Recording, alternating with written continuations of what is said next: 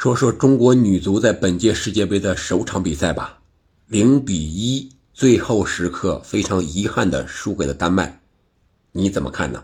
欢迎在评论区留言。我结合着昨天的四场比赛，重点说说中国队这场比赛，从过程上看没有任何问题，我们是完全占据优势的，从赛后的数据看也是压着丹麦的，但是从最后的结果看。我们非常遗憾的，对方利用一个角球的变化，一个头球，攻破了我们的球门。第八十九分钟，非常遗憾，可以说是绝杀。比分零比一，输了，一分变成了三分，非常遗憾。所以说，从结果看，我们倒推的话，可能水庆霞指导这个排兵布阵上，特别是进攻这一块有点保守了。为什么这么说呢？我们排出了一个四四二的一个阵型。王珊珊，常规条件下是打中锋的，是场上的队长。但是这一次和亚洲杯决赛一样，他回撤来到了这个中后卫的位置上。这个也说明我们中后卫位置王小雪的受伤，啊，这个主力不在，有很大的影响。另外一个就是张灵艳。这位本场比赛我觉得是发挥最好的球员，放在了中场，也是边锋，但是我觉得他有点太靠后了，把重心太过于放重防守了。所以说，他拿球每一次都很有威胁，但是离球门太远，冲刺那么长时间，人家能追回来，然后他在禁区之内再射门再什么之类的再做动作，感觉力量就不足了。另外一个就是。王霜是下半场一开场替补出场的，打了半场，但是王霜感觉就是应该是接到了水庆霞指导的指令，按照水庆霞指导的指令上场之后多进攻，但是也仅仅是远射而已，而且都是打了飞机。我们不能怪别人，因为我们确实没有把球送进丹麦队的球门里边。这个没有办法，我们并没有说球进了，裁判给你吹回来啊！你这个球越位了啊！你这个球手球了啊！进球无效啊！没有这样的情况。最后时刻，王霜有一个任意球打在门柱上，而且还是非常明显的越位，裁判也吹了，对吧？我们不能怪别人，就在这儿了。我们自己没有把球送进别人的球门里面，最多最多也就是个平局嘛，是不是可以这么理解？咱们理性的探讨啊。不带感情色彩的，如果带感情色彩的，我真的希望中国队能赢。那个最后的进球要判个越位。那说到这儿了，咱们就说说那个球到底是越没越位呢？我个人的看法，这个球肯定是在越位位置上获利了，肯定是，无论是那个三号还是那个四号，这两个人最后 VAR 他是没有。启用，我这个是，可能是给我最大的疑问，最不应该的一个地方就是为什么没有启用？我们说他双标，不是这个球到底越没越位，不是规则上的双标，而是 VAR 启用没启用这个问题的双标。后来我又回过头来看了一下，主裁判是加拿大籍的。而视频助理裁判呢是美国籍的，加拿大和美国放在这儿执法中国队的比赛，我想这个不用我多说，你懂得吧？理论上会存在这种情况，但是我多多少少心里边也有点不舒服。为什么这么安排？是不是有一些其他方面的政治方面的原因？不得不让人怀疑，对吧？但是，我们回过头来再看这场比赛，中国队在在这个丹麦队进球之前有那么三五分钟的时间里，中国队后卫有一个禁区之内的手球啊，对不对？当时 VR 也没有启用，是不是有这么个情况？大家看那个比赛的肯定是有，所以说这么追回来的话，我们可以看这个。整场比赛的判罚相对来说还是比较公平的。这是裁判这一块我个人是这么感觉啊。单论这个 VR 越位这个进球启用没启用，我觉得是双标的。但是从整场比赛来看，这个 VR 可能就是这个习惯，他那个手球也没有启用嘛。从这个结果倒推，应该还算可以，可以接受。这是我对中国队这场比赛的一个看法，比我预想的要好，特别是场面上比我预想的要好。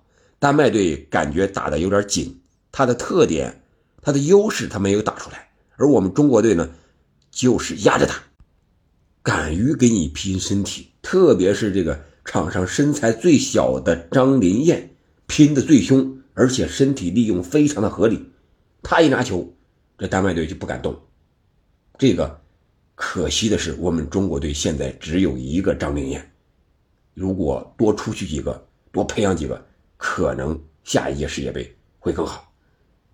这是这场比赛我们中国队的一个表现嘛？我是简单这么点评一下，然后我们再看看，结合着前面三场比赛，越南零比三输给了美国，日本是五比零战胜了赞比亚，这是两个亚洲球队不同的。可以说不同的表现嘛，也是实力上的体现。美国队状态不是特别好，但是还是三比零战胜了越南，说明越南的实力呢。我们可以看，他是场面完全处于劣势，是吧？就是一个防守的态势。但是美国队可以说他是一个大赛经验非常非常非常足的这么一个球队，因为他这个美国女足拿到世界冠军，拿到。世界杯的冠军拿到手软了，我觉得他这个经验是体现在就是慢热的进入状态，可能对他随后的淘汰赛有更好的一个发挥。然后日本五比零赞比亚这场比赛，他的越位啊有两个越位进球，吹罚了，人这个 VR 非常明显的启用了，吹罚了。日本队这个传控太厉害了，就是打你赞比亚的身后。边路下底传中，而且是传脚下，打的赞比亚一点办法没有。赞比亚感觉就是一个业余的小学的球队，因为他扎堆啊。日本队一倒，三五个人在中场这一块海地那个赞比亚队这个五六个球员就过去了，然后日本再一分，那边路就是大片的空档，然后从边路也不等着下底，直接就是传中脚下，咚咚咚咚进了好几个。啊，还有这个点球，还有把这个守门员也罚下了红牌，两黄变一红，可见日本队现在状态非常之好。但是有一点就是，他状态是不是出的太早了？这种杯赛我们都知道，世界杯男足这一块是吧？状态出的太早的，反而容易在淘汰赛之中过早的被淘汰。你像今年二零二二年的阿根廷。他为什么能够夺冠呢？可能和首场比赛输给沙特有很大的关系。而这场比赛呢，日本队是五比零大胜啊，这状态好的不能再好了。目前是最大的比分，而且从数据上我们看，赞比亚完全就是被碾压的。可能中国和日本在本届世界杯会遭遇冰火两重天，日本呢极有可能。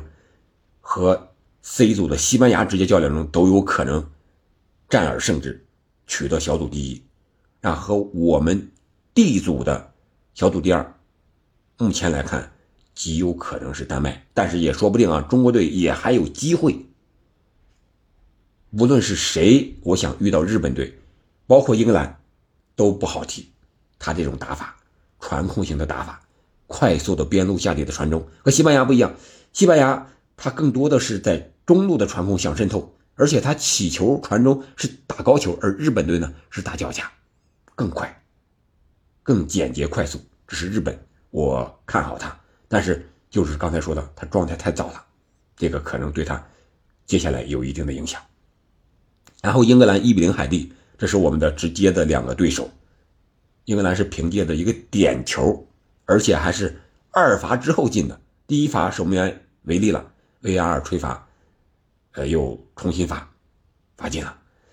呃，我觉得这两支球队的实力肯定在丹麦之上，也在中国队之上。英格兰是整体的，呃，个人的身体条件、技术还有战术都没有问题。海地就是完全的不讲理的踢法，完全就是凭身体，比尼日利亚对加拿大时候的尼日利亚的身体可能还要明显。我们海地的那个速度，他简直就是男足在奔跑呀，不输男足那个速度。所以说，我觉得中国队和海地踢的时候，可能更危险。为什么？他们就是靠着一两个人的爆点的反击，或者说每个人都能冲，而且速度都很快。这对中国队的后防线来说，回追这一块这个压力我觉得是太大太大了。中国队可能能守住半场，下半场体力不济的时候，海地的机会就来了。哪怕你让他打一次机会，这个东西就没办法了，因为第二场我们就是生死战，不能输了，或者说只能赢了，那我们必须得压上了，压上这个空当怎么办？如何平衡？我觉得这个是我们需要解决一个最重要的问题和海地的比赛。英格兰呢，我觉得很有可能拿到小组第一。我们和我希望他和丹麦能够分出胜负，早点确定小组第一，然后我们再和英格兰的时候，英格兰换一些替补啊，我们可能还有一些机会。但是总体上来看，本届世界杯中国队想要获得小组出线，确实是非常非常困难的，和我前期预料的。在结果上可能有一定的啊吻合，但是从过程来看，我觉得中国队发挥的还是不错的，比我想象的要好。就看第二场对海地吧，好吧，今天咱们就聊到这儿吧。我觉得对于结果，我们不要过于纠结了，哪怕一些判罚对我们有利也好，不利也好，都没必要过度的解读。这就是一场比赛嘛，我们享受足球吧。无论如何，也要为中国女足加油助威。她们是中国足球的骄傲。感谢您的收听，我们下期再见。